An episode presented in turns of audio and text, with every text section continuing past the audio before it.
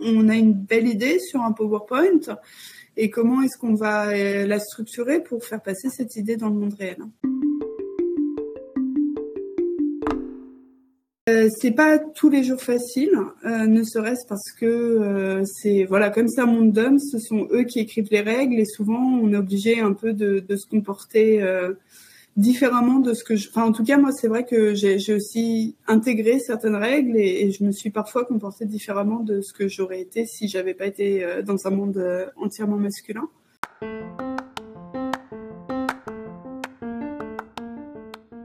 avec Tech Lipstick, part à la rencontre de femmes qui ont choisi de faire carrière dans le numérique. Je m'appelle Aurélie Gillard et je te propose des rencontres inspirantes et authentiques pour décoder la tech. La nouvelle série qui démarre donne la parole à des femmes qui ont choisi l'entrepreneuriat pour réaliser leurs rêves et mener à bien un projet qui leur tient à cœur. Cette semaine, c'est Marie qui vient expliquer son projet de start-up, une technologie dans le domaine de la cryptographie où elle détient un doctorat. Au-delà de son parcours, elle partage avec sincérité les situations de sexisme auxquelles elle a dû faire face et ses convictions sur la diversité. Un entretien à cœur ouvert qui ouvre les yeux et montre qu'il ne faut rien lâcher. Eh bien, écoute, Marie, je suis ravie de te recevoir au micro de Tech Lipstick. Bienvenue.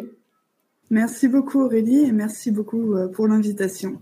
Bah, écoute, Bienvenue, bienvenue. Euh, donc, euh, une double raison pour laquelle je suis contente, c'est que d'abord, tu es en train de créer une start-up dans le domaine de l'intelligence artificielle.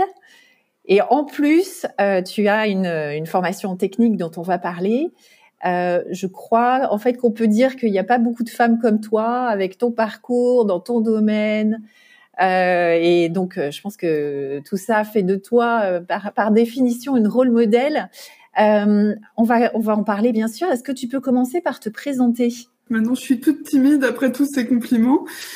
Euh, donc euh, Marie Pindavoine, donc j'ai une thèse effectivement, donc j'ai une formation technique. j'ai fait un master en mathématiques et une thèse en informatique dans le domaine de la cryptographie, qui est l'art de chiffrer des messages pour qu'ils soient rendus illisibles pour une tierce personne. Et suite à ça, j'ai eu un parcours en entreprise. Euh, donc j'ai été chercheuse, j'ai travaillé également en tant qu'architecte euh, cybersécurité et vie privée à Renault. Euh, j'ai travaillé aussi dans des startups et maintenant bah, je monte ma propre entreprise. Excellent, excellent. Qu'est-ce qui t'a conduite à étudier Donc c'est un parcours universitaire. Qu'est-ce qui t'a conduite à étudier la cryptographie? Oui, alors c'est euh, c'était pas forcément ma vocation euh, après le bac. Déjà, comme beaucoup de personnes après le bac, je ne savais pas ce que je voulais faire, euh, ce que je voulais faire plus tard. Euh, et ma première orientation, ça avait été une prépa littéraire, donc pas du tout, pas ah du tout technique. mais quand même les prépas, donc pas les littéraires les plus connus, mais les prépas ce qu'on appelle BL, où il y a encore un peu de mathématiques, un peu d'économie. Et dans ce cadre-là, je passais beaucoup de temps à la bibliothèque. Euh, pour étudier. Et un jour, euh, j'ai lu un livre à la bibliothèque euh, sur les codes secrets, l'histoire des codes secrets, la cryptographie. Et ça m'a absolument passionnée. Et c'est là où j'ai décidé de, enfin, de vraiment, à la suite de ma prépa, rattraper mon retard en mathématiques pour intégrer une formation en mathématiques et étudier la cryptographie. Alors, c'est incroyable parce que, en fait, un bouquin a changé ta vie. C'est ça. tu, te souviens du titre? Tu sais comment oui, il s'appelle? Oui, bien sûr. C'est, euh, ben, je l'ai pris du coup. Euh, c'est l'histoire des codes secrets de Simon Singh. D'accord. Euh, je le recommande à toutes les personnes qui voudront savoir plus sur les cryptographies. c'est absolument accessible à tout le monde. Hein. À l'époque, j'étais étudiante en, en, en lettres. Ouais, ouais. et ça se lit vraiment comme un policier. Donc même si ça fait pas naître, pas naître une vocation, c'est extrêmement intéressant. C'est génial. Il y a eu des films aussi qui étaient, tu sais, sur le euh, quand les, les, Alliés ont décodé, euh, c'est quoi C'est Turing? C'est oui, c'est Alan Turing. Effectivement, euh, il y a eu donc le film euh, voilà, le titre m'échappe effectivement sur l'histoire de Alan Turing qui a décodé la machine Enigma qui était utilisée par l'armée allemande pendant la Seconde Guerre mondiale. Je trouve ça assez, ouais, assez, assez exceptionnel et que, que finalement c'est défini après ton, ton parcours. Si tu avais choisi des études plutôt littéraires, c'est que à la base t'étais pas spécialement scientifique, euh, c'était pas forcément. Au lycée, si, enfin au lycée j'étais très bonne en mathématiques ah déjà. Euh, D'ailleurs, c'est pour ça que je voulais continuer à faire des maths euh, dans ma dans la prépa. C'est pour ça que j'avais choisi cette prépa un peu généraliste. Mhm. Mais j'étais très mauvaise en physique et les prépas un peu euh, la voie royale MP, c'est indissociable les maths et la physique. Donc euh, c'était comme ça que, enfin c'est comme ça que je me suis retrouvée dans cette prépa littéraire. Donc là, tu as fait un parcours universitaire avec un master. Qu'est-ce qui t'a poussé euh, à faire un doctorat et est-ce que tu peux nous expliquer en fait en quoi ça consiste un doctorat? Du coup, à la fin de mon master, euh, je voulais faire un peu de, enfin, je voulais continuer un peu dans le domaine de la cryptographie et en fait, quand on a, enfin, j'avais fait un master recherche et quand on arrive à la fin du master recherche, on était poussé à faire un doctorat. Moi, ce que je voulais pas faire, c'était de la recherche euh, qui reste, enfin, qui reste dans les papiers et voilà, qui reste très théorique. Euh, c'est pour ça que j'ai voulu faire de la recherche en entreprise et j'ai fait une thèse cifre euh, chez Orange. Euh, ça restait des labos quand même extrêmement académiques, mais on était poussé à aller voir quelles pouvaient être les applications de nos recherches dans la vie réelle. Donc un doctorat, c'est on choisit un problème et pendant trois ans, on se donne l'opportunité de pouvoir explorer ce problème dans tous ses aspects finalement. Euh, à la fois voir euh, ce qui a été fait euh, avant soi et aussi pouvoir contribuer et pouvoir faire, enfin voilà, pouvoir apporter sa propre pierre à l'édifice et sa propre contribution. Et ce que j'ai beaucoup aimé dans cette expérience, c'est justement une expérience du temps long. on a trois ans pour décortiquer, décortiquer un problème sous tous ses aspects. Ça nous laisse le temps d'explorer énormément de pistes. Et finalement, on vit euh, dans un monde où j'ai l'impression que tout va de plus en plus vite et que passer trois ans à faire la même chose, ça paraît maintenant assez incroyable. Et, et moi, c'est ce qui m'a énormément plu en fait dans cette expérience. Donc là, es, tu, es, euh, tu étais payé par... Euh, c'est Orange, hein, c'est ça C'était Orange. Donc tu étais, étais, payé par Orange, en fait, pour rechercher pour eux. Et euh, tu as trouvé T'as trouvé quelque chose enfin?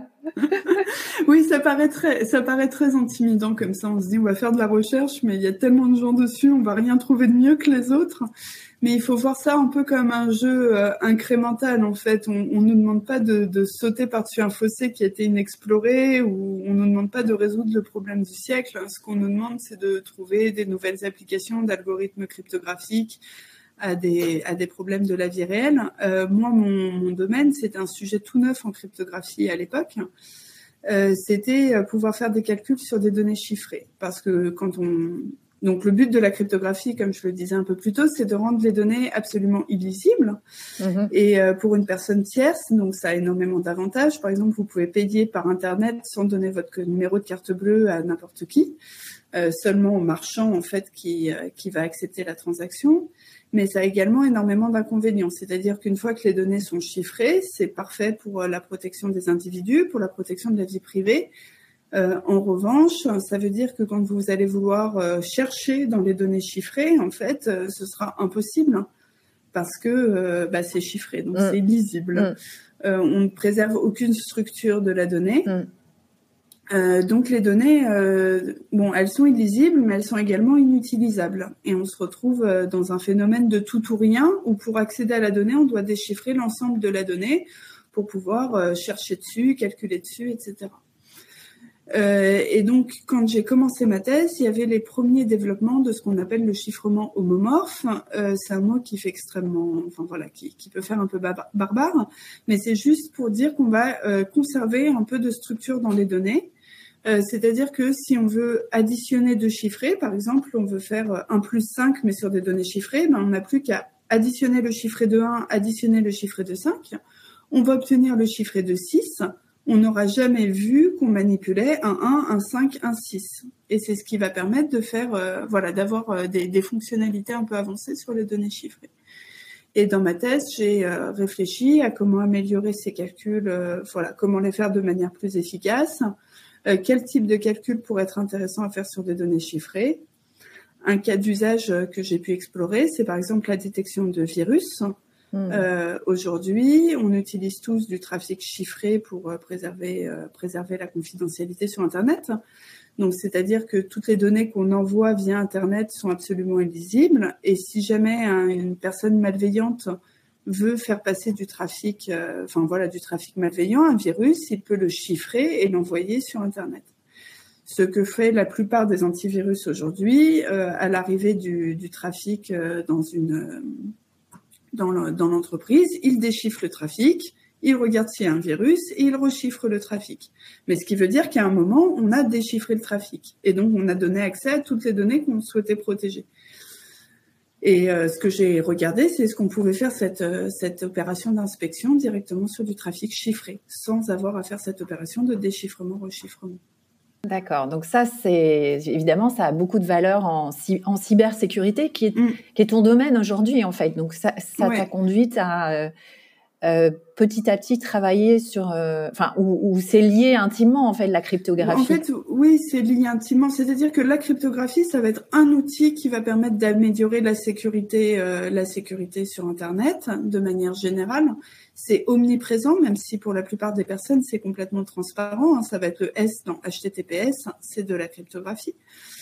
Ça va être tout ce qui va être échange de données quand on Maintenant, quand on utilise euh, même WhatsApp, je crois, maintenant, chiffre les, les, les, conversations, euh, Signal, Telegram, toutes ces, toutes ces applications de messagerie chiffrée. Euh, c'est évidemment qu'il y a un, qui est un aspect extrêmement technique de la cybersécurité. Suite à mon doctorat, j'ai voulu aller un peu regarder ce qui se faisait, autre chose, mmh. tout ce qu'on pouvait faire autre chose en cybersécurité, et c'est là où j'ai pu explorer euh, l'espace des possibles en cybersécurité. Excellent. On, si on a le temps, on reviendra sur ce sujet parce que j'aimerais t'interroger sur le, le, quantum computing. Euh, qui, qui, pose d'autres problèmes sur euh, la cryptographie. Donc, euh, j'aimerais bien qu'on en parle, mais on va avancer pour nos auditrices sur bah, peut-être ton, ton, premier job. donc, tu, tu, faisais ta thèse chez Orange. À la suite de ça, je crois que tu es devenu ingénieur en recherche. Est-ce que c'était la prolongation ou est-ce que c'était un peu différent? Alors effectivement, chez Orange, j'ai été embauchée directement après ma thèse, même pendant ma thèse, en tant qu'ingénieur de recherche.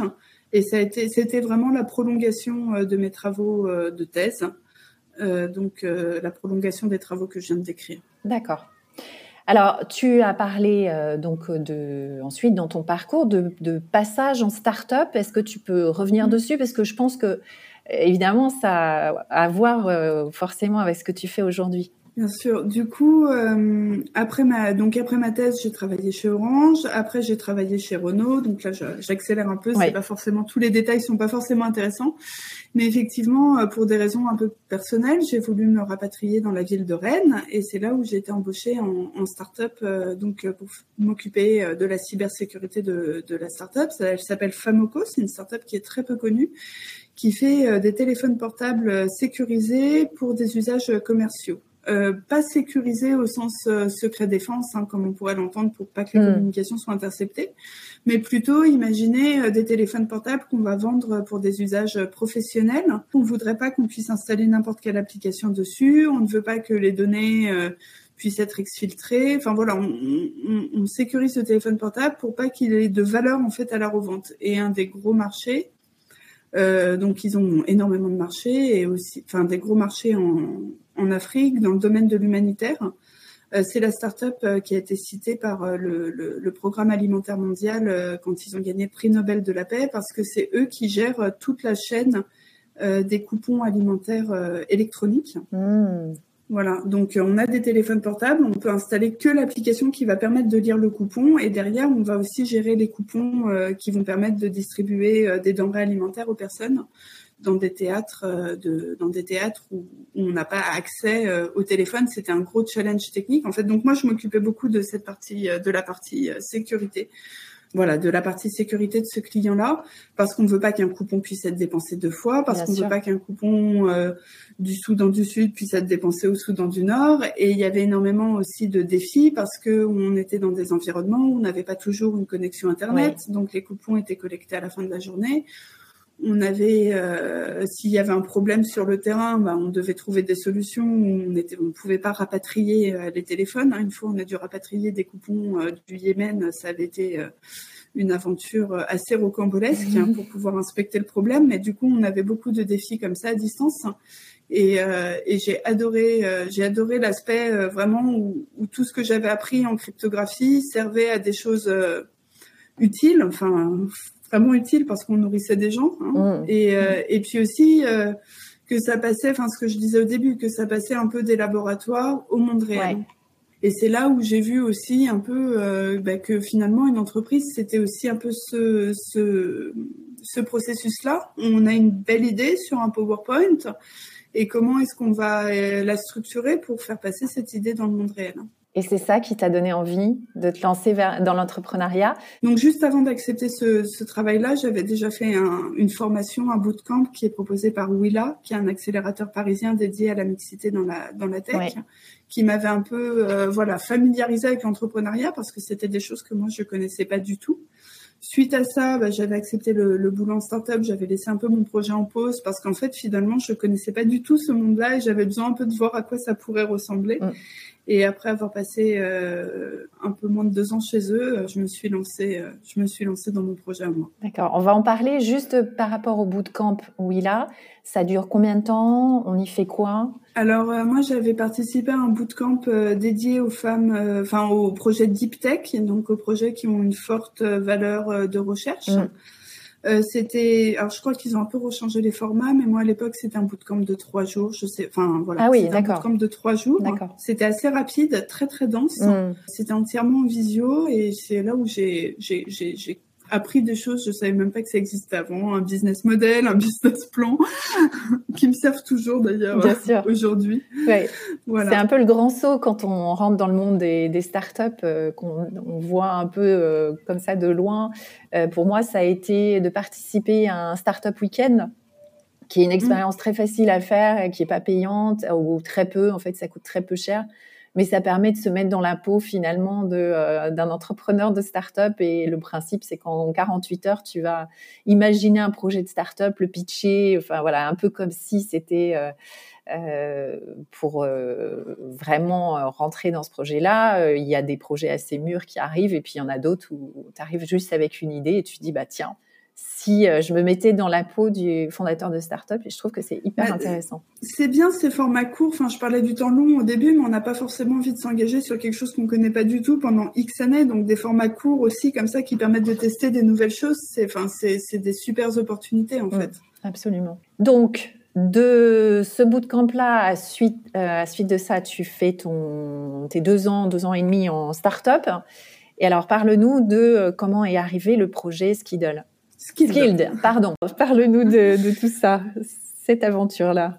Alors euh, ça c'est un projet qui est né en fait du fait enfin moi même si j'ai eu des, des expériences euh, un peu moins en recherche j'ai jamais lâché en fait le contact avec le monde de la recherche et je continuais à faire un peu de veille sur euh, ce qui se faisait en conférence et, et j'ai vu j'ai vu passer des sujets en fait où je n'avais aucune idée que ça existait que L'intelligence artificielle, euh, quand elle était déployée dans des applications mobiles, euh, on pouvait voler les algorithmes extrêmement facilement. Et ça m'a beaucoup parlé parce que dans mes expériences, notamment à Renault, quand j'ai travaillé là-bas, euh, c'était mon boulot d'aller faire des recommandations pour les, nouveaux projets, des recommandations cybersécurité pour les nouveaux projets. Et quand on s'approchait des projets d'intelligence artificielle, on sentait bien qu'on nous disait, OK, là, on est en train d'innover, la sécurité retournait un peu allez, allez voir si vous trouvez quelqu'un d'autre embêté avec des recommandations. c'est pas des métiers faciles. C'est pas des métiers faciles, c'est sûr. Voilà, c'est des métiers où faut, faut, on a un peu les empêcheurs de tourner en rond et on nous le fait souvent sentir en fait. Et, euh, et du coup, je voyais en fait ces attaques euh, qui, euh, voilà, à l'époque, je, je, commençais à pressentir qu'il pouvait y avoir des attaques sur ces algorithmes et dans les papiers de recherche, je commençais à voir qu'en fait ces attaques existaient et, euh, et c'est là où je me suis dit, bah tiens, euh, peut-être que je peux mettre un peu à profit euh, moi mon expérience de cryptographie, du fait que j'ai travaillé ensuite dans la sécurité mobile. je m'étais un peu formée à, l'intelligence artificielle par ailleurs, donc du coup voir si je pouvais mettre un, peu à profit toutes ces compétences pour proposer des solutions de sécurité qui sont dédiées à ces algorithmes quand ils sont déployés dans des environnements non sécurisés, donc un téléphone portable, un objet connecté ce qui est de plus en plus courant en fait, parce que avant on les déployait dans un cloud qu'on supposait sécuriser. Mm-hmm. Euh, pour des raisons de performance, mais en fait, nos téléphones portables, maintenant, ils ont des capacités telles qu'ils sont tout à fait capables d'exécuter des algorithmes d'intelligence artificielle. D'accord. Tu peux donner un exemple euh, Je ne vois pas du tout, tu vois, sur mon téléphone, est-ce que j'ai une app qui utilise de l'intelligence artificielle? Je ne suis pas sûre. Alors euh, sur, euh, c'est vrai qu'elles sont pas encore euh, très, comment dire, très déployées dans le grand public, mais par exemple toutes les applications, enfin pas toutes, mais certaines applications bancaires où il y a une, étape de reconnaissance faciale ah pour déverrouiller, pour déverrouiller le paiement. il y a aussi. Ah oui, donc ça, c'est quand même important. Si tu as effectivement ton appli bancaire qui peut être bah, hacké et puis mm. l'algorithme. Ah oui, en effet. Eh ben, l'algorithme qui est volé, c'est surtout pour les développeurs d'algorithmes parce que c'est des algorithmes qui coûtent extrêmement cher. Mais une fois que l'algorithme est volé, effectivement, euh, c'est extrêmement facile de faire des données euh, qui vont euh, tromper l'algorithme en fait. Et du coup, c'est extrêmement facile de faire passer une image pour une autre. Et ça, c'est aussi un, problème de sécurité. Mmh. Un autre type euh, de euh, d'algorithme, euh, là je suis en, en, train de nouer un partenariat avec une start-up dans le domaine de la santé qui eux font des applications mobiles pour euh, détecter des cancers euh, vraiment à un stade extrêmement précoce et donc qui ont des algorithmes d'intelligence artificielle qui sont spécialisés dans ce qu'on appelle les signaux faibles. Donc c'est des algorithmes extrêmement précis qui ont une grosse valeur ajoutée et qu'elle aimerait protéger parce que bah, c'est sa propriété intellectuelle. Quoi. Et euh, pour revenir donc à la création de ta société, comment t'es venue l'idée et euh, est-ce que tu peux nous parler aussi de ton, je ne sais pas si on dit incubateur en, la matière? Alors euh, moi l'idée donc enfin c'est voilà l'idée est venue un peu de ce de ce de ce du fait que je continue à regarder ce qui se faisait en recherche et que j'ai fait un peu le, lien entre toutes mes compétences précédentes. Mais euh, le gros frein que j'avais bah, pour euh, me lancer, c'était forcément le financement mm. euh, early, vraiment au, tout début de l'aventure, early stage, comme on dit dans la startup nation, hein, parce que quand on arrive aussi dans cette, dans ce nouvel univers, on apprend tout un, tout un nouveau vocabulaire on nous fait bien comprendre qu'il y a, les cool kids, là, ceux qui parlent bien, et puis il y a ceux qui parlent bien français comme moi. Donc voilà, mais donc il y avait toute la question du, financement au stade précoce de l'idée, et j'ai eu de la chance de tomber euh, j'ai eu la chance de tomber sur le programme proposé par l'INRIA qui s'appelle INRIA Startup Studio et qui permet de financer vraiment des personnes qui sont euh, très peu euh, très peu avancées dans leur aventure entrepreneuriale, qui n'ont pas forcément la culture entrepreneuriale, qui sont plus comme moi de la culture tech, de la recherche et euh, donc qui nous aide à passer euh, de la technologie aux produits euh, qu'ensuite on va vendre. Et, et c'est un financement extrêmement intéressant. Enfin, c'est un programme extrêmement intéressant parce que il y a tout cet accompagnement il y a tout cet accompagnement sur les dimensions entrepreneuriales, sur la vraiment sur la dimension euh, marketing, communication et comment euh, vous allez valider votre idée et pas dire ok vous avez une très belle technologie, ça on n'en doute pas. On est qu'entre chercheurs, on sait tous euh, bien faire ce qu'on fait, mais ça suffit pas et maintenant il va falloir la vendre et bien sûr et voir si ça peut faire une entreprise viable. Et là-dessus donc ils me fournissent un, un accompagnement d'un an et ils permettent de financer deux personnes à plein temps et c'est ce qui vraiment a permis de faire euh, décoller en tout cas enfin ce qui m'a moi m'a permis de me lancer dans l'aventure euh, entrepreneuriale. Donc là tu as deux associés ou deux salariés alors du coup? Euh, donc les deux personnes c'est moi et un autre un autre salarié et donc un ingénieur en intelligence artificielle et j'ai pu également recruter grâce enfin grâce à une chaire en sécurité de l'intelligence artificielle, un chercheur en cybersécurité. C'est génial. Mais je suis voilà. C'est génial parce qu'effectivement, c'est quand même euh, des technologies euh, très complexes où tu as besoin de rassembler beaucoup de compétences. Et en effet, euh, mm. en plus en étant une femme, avec les difficultés qu'on connaît pour lever des fonds quand on est une femme, c'est vrai que c'est un super programme. Du coup, tu en es en quel stade là? Tu es, tu es au mois numéro combien? Eh ben, le temps passe vite parce que je vais bientôt commencer le mois numéro 8. Ah oui. Donc euh, oui, là, il reste. en fait, je finis à la fin mai. Ok. Euh, là maintenant, je suis en train d'essayer de préparer la sortie. Je suis en discussion euh, avec. voilà, je suis. je suis pas encore en levée de fonds active, mais grâce à l'INRIA Startup Studio, j'ai eu des contacts avec des investisseurs. Mhm. Et je suis en train de voir comment un peu je peux préparer cette sortie, sortie du programme. Excellent. Donc moi, bientôt, enfin, levée de fonds ou en tout cas sortie bientôt de ce programme-là. Tu es confiante pour la suite? Oui, parce que là, je commence à avoir mes premiers succès commerciaux aussi, des, vraiment des personnes qui portent des marques d'attention fortes au projet. Donc, je, enfin, j'espère qu'après, je pourrai utiliser ça pour, euh, pour rassurer les investisseurs et leur montrer que c'est viable économiquement. D'accord. Donc, la technologie que tu utilises, elle est à la croisée de l'intelligence artificielle et de la cybersécurité pour, si j'avais bien compris, c'est pour sécuriser les algorithmes. Euh, notamment. En fait, euh, voilà, en fait, je crée un antivol euh, voilà, c'est l'image est l'image est très parlante. On a des algorithmes qui sont déployés dans des environnements non sûrs, comme on pourrait mettre un vélo, on peut mettre son vélo contre le mur. Bah, c'est très facile de sauter sur la selle et, de voler le vélo. Et moi, je développe l'antivol qui fait que l'algorithme va rester sur le téléphone portable ou sur l'objet connecté, qu'on ne pourra pas l'extraire. Excellent.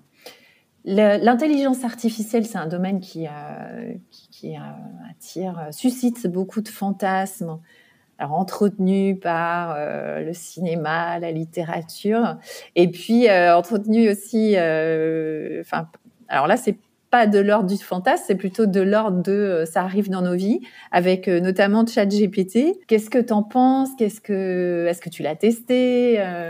Oui, bah forcément, quand on voit arriver ce genre de choses, enfin en plus moi, je c'est des domaines, les robots conversationnels, euh, c'est des domaines auxquels je me suis intéressée depuis toute petite. Euh, enfin, j'avais lu des, des, des, articles dans, dans Science et Vie, dans des vieux, dans des vieux magazines.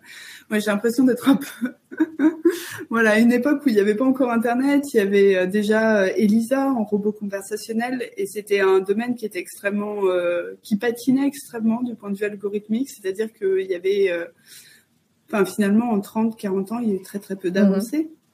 Euh, forcément, quand on voit ChatGPT sortir, euh, on se précipite dessus pour l'essayer. Euh, c'est bluffant. C'est donc un algorithme de prédiction donc du donc c'est pas enfin c'est un algorithme de prédiction du mot le plus probable suivant un certain contexte. D'accord, ça je savais pas. Donc c'est comme ça et, et après qui a été entraîné pour écrire. Alors il écrit dans un anglais parfait, dans un français parfait. Je l'ai pas testé dans d'autres langues, ça pourrait être intéressant.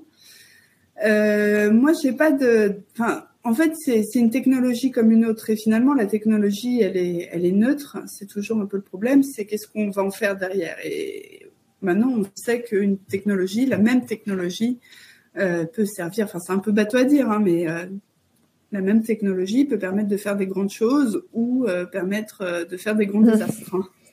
Donc j'ai envie de dire, science sans conscience n'est que ruine de l'âme, et ça on le sait bah, depuis, depuis Rabelais et, bien avant. Une petite pause pour te dire que je serai au forum Femmes et numérique de Social Builder ce jeudi 16 mars pour une captation live à 14h50 avec une formidable entrepreneuse de la tech. Retrouve toutes les infos sur le site socialbuilder.org, c'est s'écrit S-O-C-I-A-L-B-U-I-L-D-E-R.org L'épisode reprend, nous avons un peu digressé sur ChatGPT, mais reste avec nous parce qu'après, Marie nous parle de son expérience face au sexisme. Bonne écoute. Euh, moi, j'ai trouvé ça, enfin, je trouve ça absolument fascinant euh, quand j'ai besoin de, vulgariser un concept. Euh, enfin, voilà, maintenant, je n'essaie même plus d'écrire. Hein, je lui demande ChatGPT, s'il te plaît, résume-moi tel ou tel concept. Si c'est des concepts que je connais et que, du coup, je peux vérifier la validité de ce qu'il dit, ça m'enlève une épine du pied. Euh, je trouve ça vraiment formidable.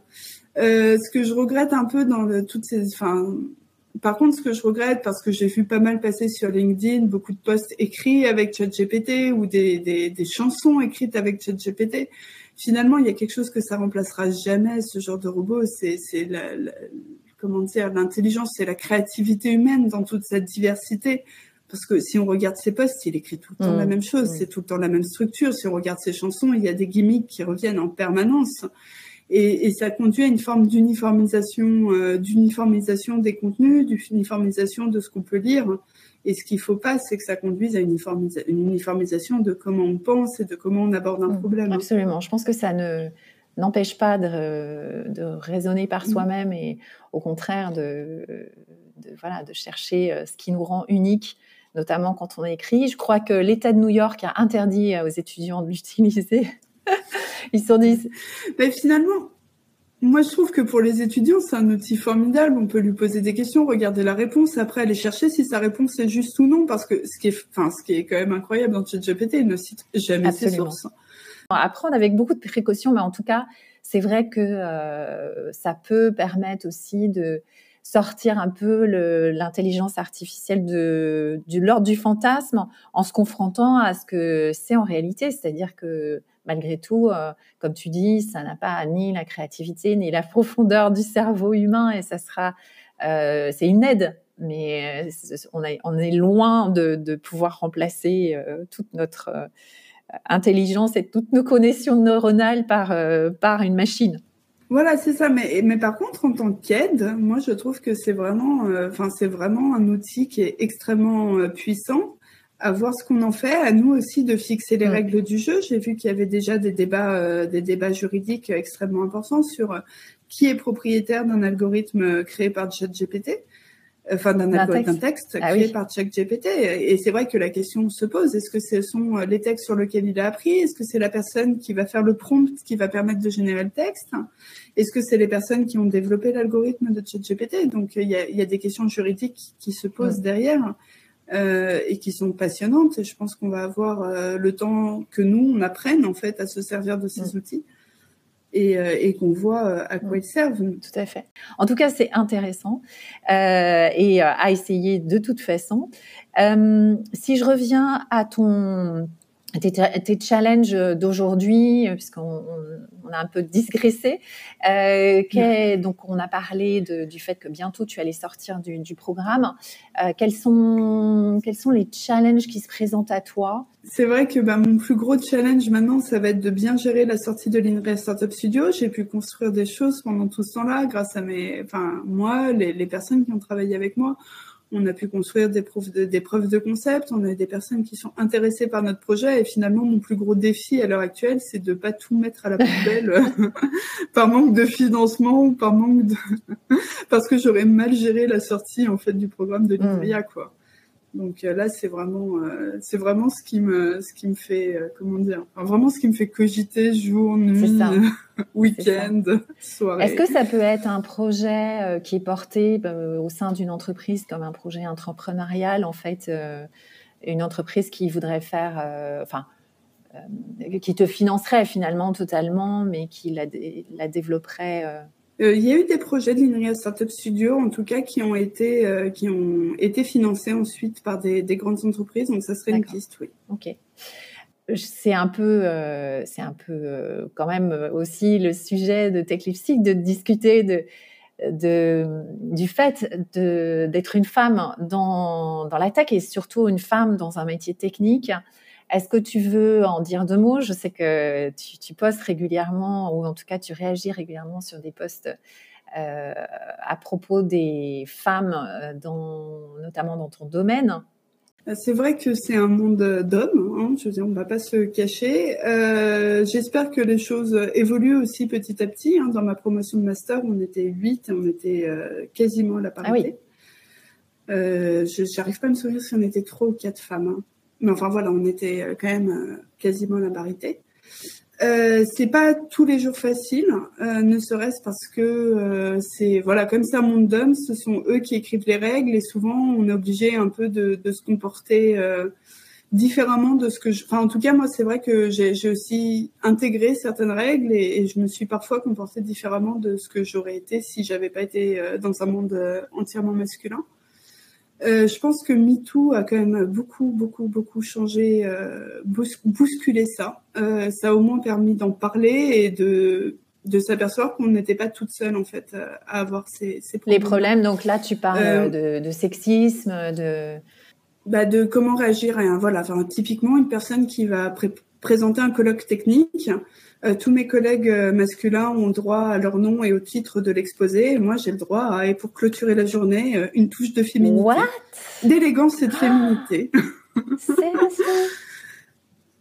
Et voilà, et là, on est là. Bon, alors, on réagit, on ne réagit pas? Est-ce que si je réagis, ce sera trop, pas assez? Est-ce que ce sera... Enfin, voilà, surtout au début. Hein, moi, c'était à mes débuts de carrière. On a 23, 24 ans on sait pas, on sait pas où se mettre. On vient de rentrer, on est super content, c'est notre première poste. Euh, ok.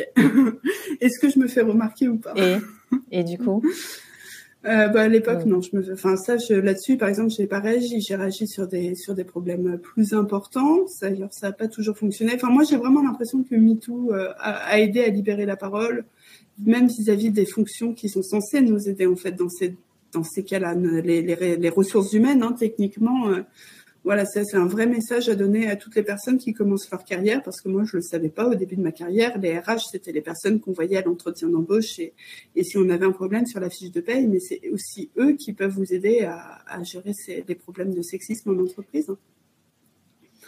Et c'est eux qui peuvent, si vous avez des voilà des, des, des, remarques sexistes à répétition, des comportements avec lesquels on n'est pas à l'aise, Parfois, on n'est juste aussi pas à l'aise à l'idée d'en parler à notre chef, parce que notre chef, c'est peut-être celui le matin qui, au lieu de vous dire bonjour en vous regardant dans les yeux, dit bonjour en vous regardant dans le décolleté.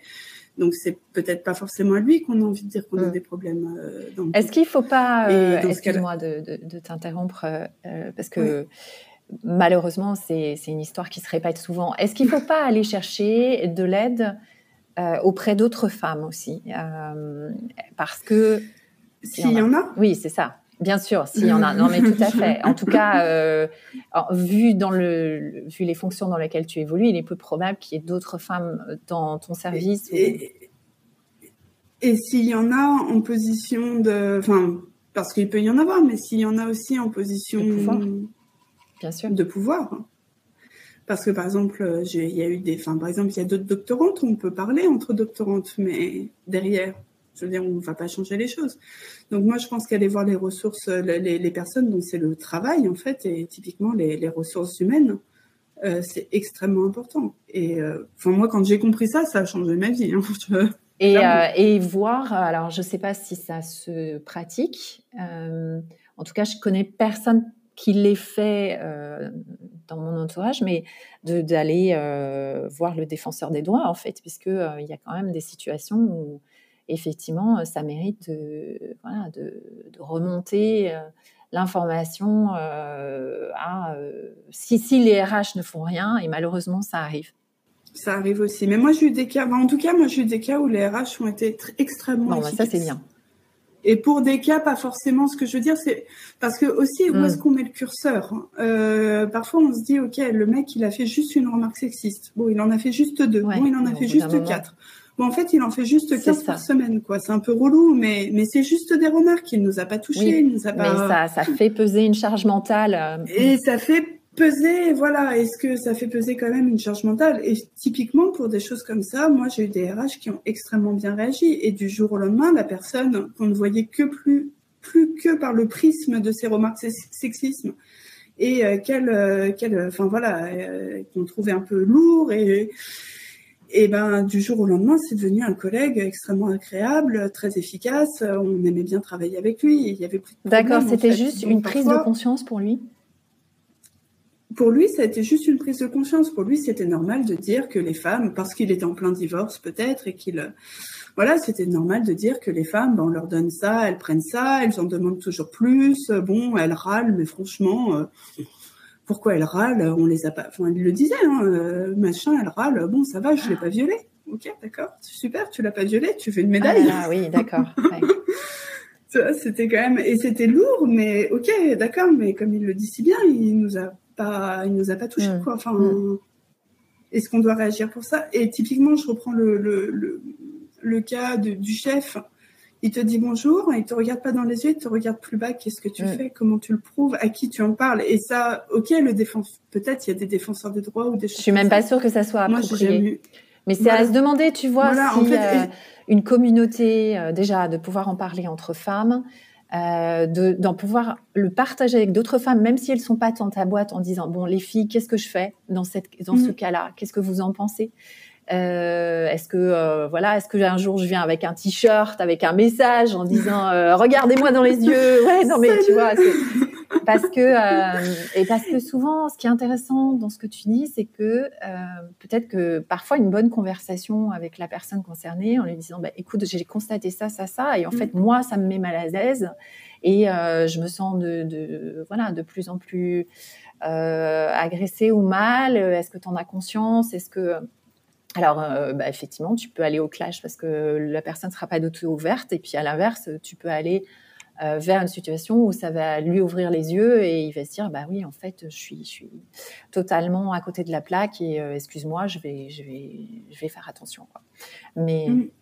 Mais ça, enfin, pour moi, c'est pas à nous d'avoir la conversation. Enfin, moi, mon boulot, c'est cryptographe, mm. architecte cybersécurité. Enfin, ça dépend de ma casquette. C'est pas aller au clash avec, voilà, c'est pas aller au clash avec un collègue et c'est pas aller. Voilà. Donc maintenant, c'est vrai que je vais voir, mm. euh, je vais voir euh, ailleurs et je vais voir euh, les personnes dont c'est le, le travail et qui souvent, peut-être parfois, elles le font pas et, et c'est bien dommage, mais souvent aussi elles le font très bien. Enfin voilà, où je pense que MeToo a énormément aidé, c'est typiquement quand j'en parlais à des femmes plus âgées euh, bah, ma mère, euh, des amis de ma mère ou des, juste des collègues plus âgés, pour elles, la réaction c'était souvent "T'as choisi un métier de mec, ça fait partie du package." Elles vont pas le dire forcément comme ça en fait, mais elles vont dire "Ok, t'as choisi un métier de mec, euh, bah, enfin voilà, c'est comme ça qu'il se comporte, c'est normal." Et c'est mm. MeToo en fait qui a montré que c'était un comportement qui était extrêmement répandu euh, de la part des hommes et qui est un comportement malsain. Et je pense qu'avant, ça fait quand même maintenant 5-6 ans, MeToo euh, et, a fortiori, il y a 20 ans, euh, c'était pas forcément perçu comme un hmm. comportement malsain. Parce que on était, c'est là où je dis, on, est des, on a été aussi conditionné à apprendre des règles du jeu selon hmm. des règles masculines. Non, mais tout à fait. Je pense que moi, j'ai travaillé, euh, mon premier job, c'était dans l'automobile. Donc, effectivement, euh, milieu très masculin. De manière générale, aucun souci, beaucoup de respect. Pourquoi? Parce que c'était quand même une entreprise euh, alors, de culture quand même américaine. Et euh, donc les Américains, même il y a 20 ans, tu vois, il y avait des choses qui étaient pas tolérées, pas tolérables en fait. Euh, et, euh, et, et, ça, ça mm. Effectivement, je pense que les Américains sont voilà là-dessus. je pense que alors ça a un côté très euh, dérangeant peut-être pour des Français parce que du coup, tu as l'impression que tout est codifié en tout cas, ça permet d'éviter quand même certains dérapages, même si MeToo a révélé que dans certains milieux, euh, c'était loin d'être acquis et qu'il y avait énormément à faire. Euh, mais euh, comme quoi, la culture de la boîte est hyper importante. Alors, hyper importante. Mm. alors justement sur ce point-là, toi tu tu destines au cas à créer une entreprise. la parité c'est quelque chose d'important pour toi. C'est pas facile à mettre en place tu y as réfléchi C'est quelque chose qui t'interroge? J'y ai, beaucoup réfléchi, c'est extrêmement important pour moi. Euh, il se trouve que sur mes deux premiers recrutements, j'ai recruté deux hommes et que sur l'un, le choix est extrêmement difficile euh, avec euh, une, candidate. C'est quelque chose en tout cas que je souhaite mettre en place dès les débuts, enfin dès que j'aurai une entreprise, enfin dès que l'entreprise sera vivante de ses propres ailes, euh, c'est euh, m'assurer de mettre les, enfin voilà, de, de mettre les moyens nécessaires hein, pour que les équipes soient féminisées dès le début, parce que je pense que c'est extrêmement important c'est beaucoup plus facile d'attirer des femmes euh, dans une équipe qui est mixte dès le début plutôt que de lui dire ok tu vas être la seule fille sur le site euh, débrouille-toi. Absolument. Est-ce que ça te dérange? Bah ok non enfin on sait que c'est on sait que ça fait partie des, des, des choses enfin de, de, des, des, possibilités. Mais on a forcément toujours plus envie d'aller dans une équipe qui est un peu féminisée que dans une mm. équipe où il y a que des mecs. À tel point que tu vois c'est Slack qui, euh, pour ses équipes d'ingénieurs, avait choisi de systématiquement intégrer les femmes dans des équipes mixtes, quitte à avoir, parce qu'ils remplissaient pas leur quota, quitte à avoir euh, des équipes exclusivement masculines à côté. Mais du coup, ils, ont, ils sont montés à 35% de femmes dans les métiers techniques euh, contre, tu vois, on est plutôt à 20. Alors, dans ton domaine, on est en France, on mm. est à 11%. Donc, c'est vraiment très, très, très, très bas. Mais c'est vrai que ça prouve qu'en effet, euh, c'est comme l'argent attire l'argent, les femmes attirent les femmes. Donc, euh, donc c'est hyper important de partir dès le départ euh, sur des bonnes bases. Mais dans un domaine où il y a la pénurie des talents, d'ailleurs, c'est aussi un des, une des remarques qu'on m'a faites, parce que je, je, suis assez transparente avec ça et je dis, même si ça va prendre plus de temps à faire les recrutements, j'aimerais bien avoir des recrutements féminins dès le début eh bien, ça peut aussi refroidir euh, certaines personnes qui ont l'argent parce que ça prend plus de temps. Ouais, c'est ça. Mais voilà, moi pour moi c'est en tout cas c'est extrêmement important de pas être euh, la seule femme euh, mm. dans les équipes techniques quoi. Enfin, mm. ça, ça a aucun sens. Et, et, souvent les gens me posent la question et pourquoi? En fait, pourquoi c'est important euh, d'avoir des femmes dans les équipes techniques? Alors, dans l'intelligence artificielle, je sais qu'il y a eu des, des, des, preuves là-dessus. Alors oui, typiquement dans l'intelligence artificielle, euh, il y avait des systèmes de reconnaissance faciale qui avaient été entraînés que sur les employés de la boîte, qui étaient des hommes blancs dans leur trentaine, euh, et donc les algorithmes ne fonctionnaient que pour des hommes blancs dans leur trentaine, ou fonctionnaient beaucoup mieux en tout cas, sans, vouloir euh, ou encore, euh, il y a eu des tentatives de recrutement euh, sur intelligence artificielle. Donc, on leur a donné les CV, on leur a donné les CV des personnes qu'on acceptait. Et du coup, bah, l'intelligence artificielle, vu qu'on recrutait que des hommes au poste technique, euh, bah, elle éliminait les femmes parce qu'elle ne fait que finalement, ça ne fait que reproduire. on dit l'intelligence artificielle, mais dans, beaucoup de domaines, ça fait aussi beaucoup reproduire les, mmh, les erreurs humaines. C'est ça, hein. exactement. Donc ça, c'est un domaine où c'est assez évident. Euh, mais dans le reste de la tech, alors moi j'ai un exemple que j'aime bien citer, c'est les premières apps de santé, et c'est peut-être le cas encore aujourd'hui, étaient construites par des hommes. Donc en fait, euh, à aucun moment, par exemple, on pensait à intégrer des paramètres féminins du, style, du type cycle menstruel, euh, tu vois, hormones, etc. Parce qu'en fait, ça, leur, ça leur passe complètement à côté, en fait. Tu vois, c'est totalement mm. étranger à euh, leurs préoccupations. Donc, euh, en fait, au-delà, de, donc euh, effectivement, il y a tous ces aspects-là, mais au-delà juste de qu'est-ce qu'une femme peut apporter parce qu'elle est une femme directement à la technique, j'ai envie de dire dans quelle équipe vous pensez, enfin vous avez envie de travailler, dans quelle équipe on sera les plus productifs et les discussions seront les plus productives. Est-ce que c'est dans une équipe où tout le mm. monde se ressemble de manière générale, je veux dire homme-femme, mais il y a aussi euh, de diversité, bien sûr, euh, des, les, de diversité, de, des minorités, euh, tout type en fait. Mais j'ai pas envie de les mettre dans le même euh, dans le même panier parce que les femmes, j'ai eu un RH une fois qui nous a fait cette magnifique remarque, il y a un comité euh, parité homme-femme. Oui, on aimerait attirer plus de femmes et aussi plus d'handicapés. C'est super, mais il y en a qui représentent je ne sais pas combien de pourcents de la population et il y en a qui représentent 50% de la population. Donc il y a quand même une différence de niveau qui est, euh, enfin de, de, proportion et donc de difficulté théorique pour, euh, pour obtenir une représentativité qui est extrêmement différente.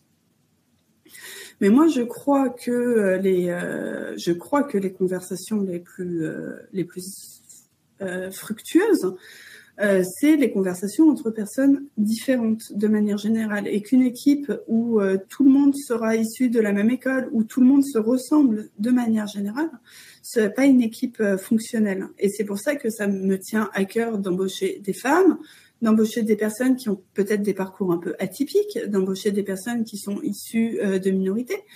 Euh, parce que euh, c'est euh, ce qui va permettre de faire une équipe équilibrée et donc d'avoir des discussions qui vont être équilibrées et avec des points de vue différents et de pouvoir confronter des Ça fait du sens, complètement.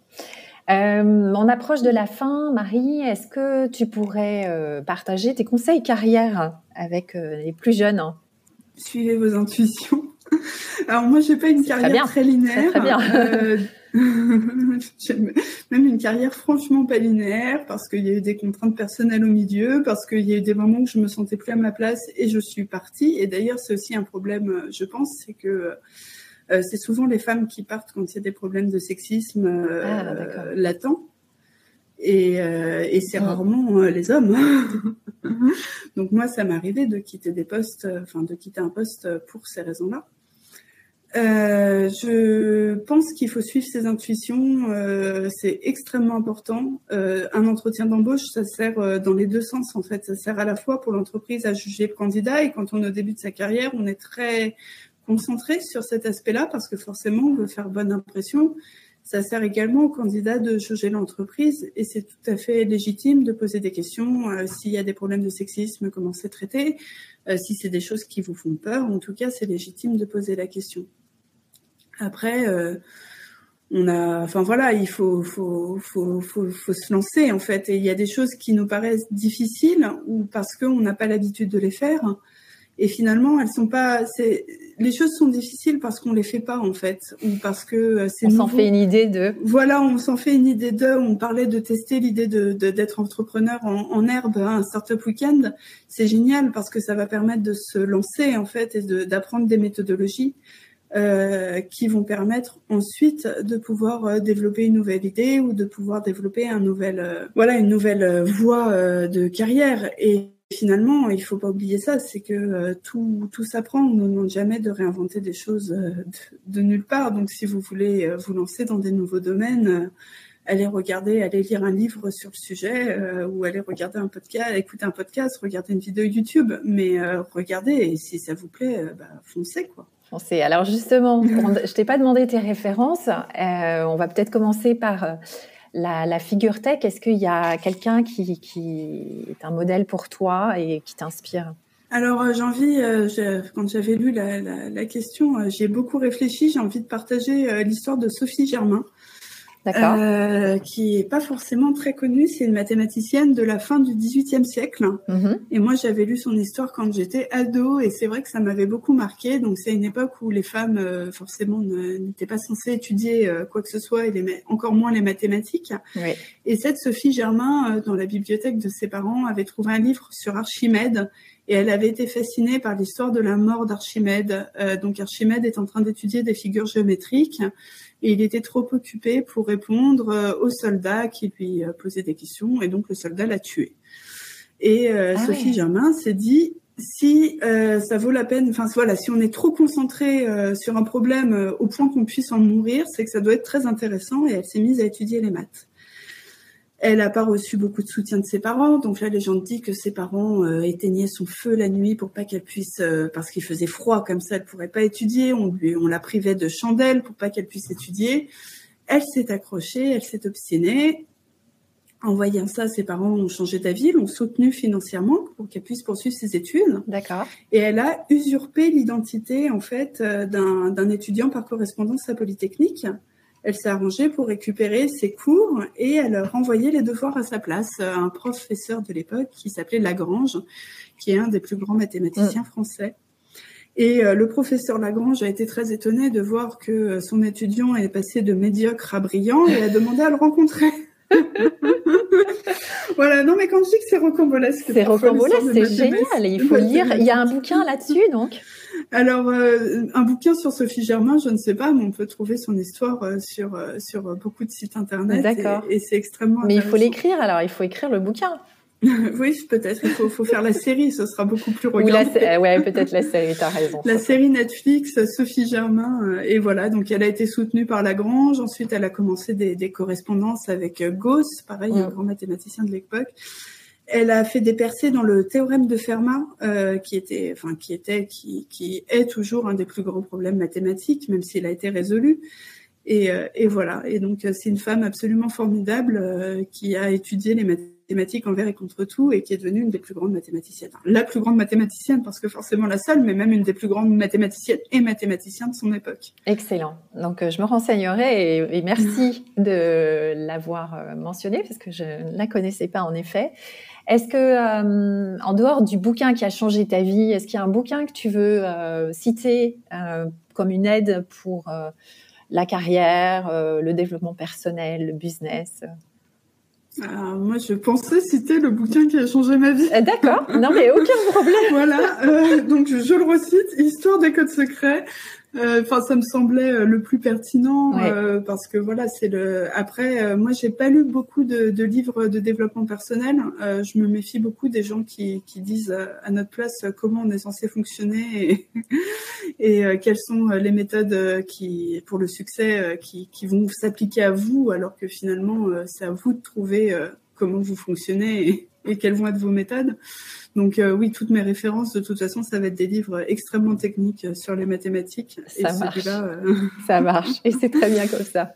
Et puis, comme tu disais, en plus, il est accessible à tous. Donc euh, voilà, c'est ça. Il est accessible à tous et c'est vraiment une histoire. Enfin, l'histoire de la cryptographie, c'est une histoire vraiment passionnante. Quoi. Ça marche. Est-ce qu'il y a une émission que tu veux mentionner?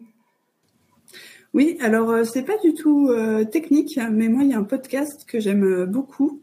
c'est le feuilleton de France Culture. D'accord. qui découpe, c'est des, des, fictions sonores en fait. Donc ils font à la fois, il y a une ou deux créations originales. Après ils font des, des, des textes, voilà, des, grands classiques de la littérature, des textes plus contemporains. les épisodes durent 20 minutes. C'est un, j'ai plus beaucoup le temps de lire et du coup, pour moi, c'est c'est vraiment un format qui me convient parfaitement. Mm. C'est ça. Et 20 minutes, effectivement, c'est la bonne durée pour. Est-ce qu'il y a une app que tu utilises et qui, qui te plaît, que tu veux mentionner? Alors, c'est pas vraiment une application parce que j'utilise très peu d'applications, mais euh, on parlait d'être une femme dans la tech euh, et, maintenant je peux parler aussi d'être jeune maman et entrepreneuse et des journées qui vont à à peu près 320 à l'heure. Et du coup, c'est un site internet que j'aimerais mentionner qui va aider euh, tout le monde avec le gros problème de qu'est-ce qu'on mange ce soir, qui n'a rien à voir avec la tech, mais qui est quand même un problème extrêmement important. Euh, ça s'appelle Cuisine Addict et elle propose euh, des menus pour toute la, toute l'année, toutes les semaines. C'est saisonnier, c'est formidable. Et moi, ça m'a changé ma vie. Ça m'a beaucoup simplifié, en fait, l'organisation du quotidien. Très, très, très bien. Très bien. Bah, je, je, je trouverai le lien.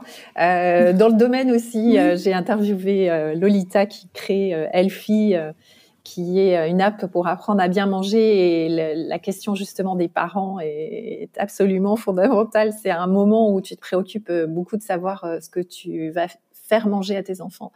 Ah oui, il y a ça, et puis il y a aussi la contrainte tout bêtement temporelle, quoi, parce qu'un enfant, ça mange, enfin en tout cas les miennes, elles mangent extrêmement tôt. Si j'ai pas de quoi les nourrir à 19h, c'est les crises de larmes. elles ont quel âge, tes filles? Elles ont un an et trois ans. Ah ouais, Effectivement, euh, là tu, cumules euh, beaucoup beaucoup de responsabilités, à la fois professionnelles et, euh, personnelles. Bravo en tout cas. Bah, heureusement on est deux hein, sur l'aspect personnel. Ah, exactement, tout à fait. Ne l'oublions pas. Ne l'oublions pas. Voilà. Mais cuisine addict, nous sommes tous les deux très contents de la trouvaille. Super. Et enfin une cause que tu veux, bah, dont tu veux parler ici. Eh bien, tout bêtement, la cause de la parité et euh, la parité dans la tech. Et comme je disais aussi, euh, pas la parité, enfin, pas toujours voir le gain un peu, euh, comment dire, économique ou productiviste. Ok, on va avoir plus de femmes parce qu'elles sont plus performantes. Mm. Laissez-nous tranquilles.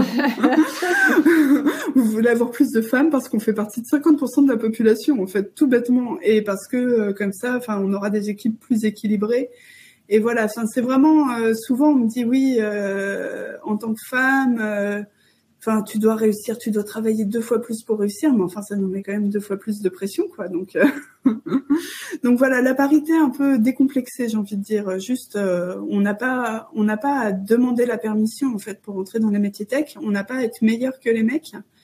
On n'a pas, voilà, on n'a pas à faire nos preuves. juste, on est là et on est autant légitime euh, que euh, le, le, collègue qui est là depuis 50 ans et qui squatte le chauffage au fond de l'open space et tout le monde se demande un peu ce qu'il fait en fait. J'aime bien cet aspect. J'aime bien cet aspect-là, décomplexé. non mais ça renvoie aussi à euh, ce qu'on doit aussi s'autoriser, tu vois, euh, on, en parle souvent euh, de la, la, le, manque de place de, de la des femmes dans les médias alors la bonne excuse pour les médias, c'est de dire ah oui mais il n'y a pas assez de femmes qui sont speakers, euh, il n'y a pas assez de femmes qui acceptent de parler. Ben décomplexons-nous. S'il y a euh, un colloque, s'il y a une conférence, s'il y a, allons-y. Euh, on aura toujours quelque chose à dire et il n'y a pas de raison qu'on soit moins apte à prendre la parole que nos homologues masculins. Après tout, euh, on était toutes des pipelettes à l'école, non Eh ben, écoute, je vais laisser, je vais laisser, euh, on, va en profiter et s'arrêter là. Mais en tout cas, Marie, non, merci mille fois pour euh, pour ton témoignage, hyper inspirant et puis hyper encourageant. merci pour, bah, écoute, tout ce que tu portes et je te souhaite beaucoup beaucoup de réussite avec, euh, avec ton projet entrepreneurial. On en parlera toutes les deux. Je te mm. souhaite une très belle journée et puis on se dit à très bientôt pour euh, la publication de l'épisode. Merci beaucoup euh, Aurélie et puis merci aussi bah, de, de, faire ça, c'est-à-dire d'offrir une tribune aux femmes pour qu'on puisse enfin dire tout ce qui nous passe sur le cœur et dans la tête. Ça marche, à très bientôt. Si cet épisode t'a plu, quelques étoiles et un abonnement font toujours plaisir. Nouveauté de la semaine, tu peux nous retrouver sur Instagram avec le profil Tech Lipstick Co comme communauté. Tu peux aussi suivre la page LinkedIn et visiter le site techlipstick.com. La semaine prochaine, je reçois Katia, une autre entrepreneur de la Deep Tech. À très vite, porte-toi bien.